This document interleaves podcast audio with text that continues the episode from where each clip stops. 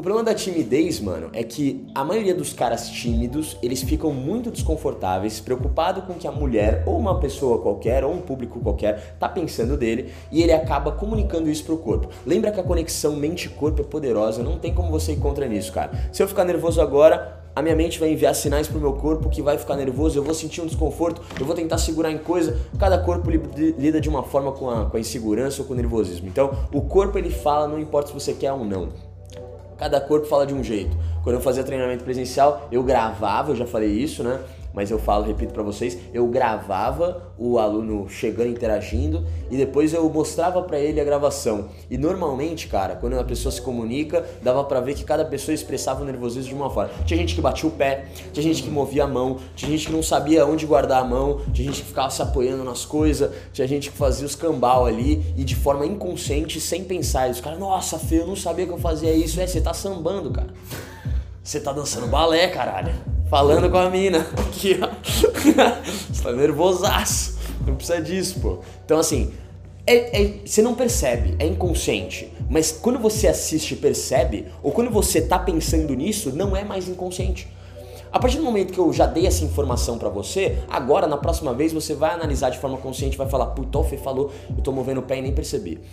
E por que eu falo isso? Por que é um erro muito chatinho na comunicação? Não por você, porque às vezes é uma forma de você expressar, pra sua mente até tá mais confortável mexer no pé, porque foi a forma que ela liber, quer liberar essa energia aí. Só que pra pessoa não. A pessoa que tá do outro lado, ela vai meio que.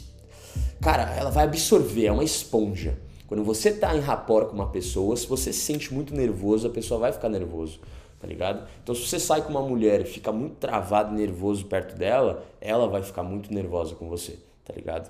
E a culpa nem é dela. Se, às vezes ela foi ali, tá de boa, ela quer ter um encontro bacana, quer ter uma conversa legal, mas o cara tá tão travado, tão nervoso que acaba deixando a parada desconfortável e ela fica muito desconfortável porque não sabe como agir. Ela não é obrigada a te ensinar a ser confiante ou perder a timidez, tá ligado? Quem é obrigado a fazer isso é você, mas é você perceber que se tá errando ou não nisso. Por isso que eu falo, cara, a primeira coisa que você tem que notar é a sua linguagem corporal ou que emoção que você tá passando na conversa. Se for para uma emoção muito negativa, se você ficar na emoção negativa, você vai transmitir emoção negativa.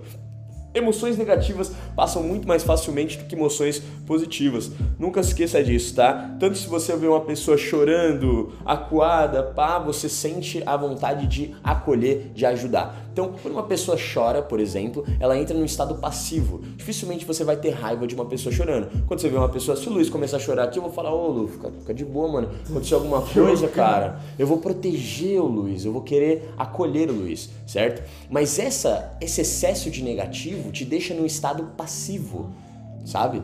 Te deixa num estado submisso, passivo. É como se você fosse indefeso. E não é isso que eu quero causar para um jogador de confiança.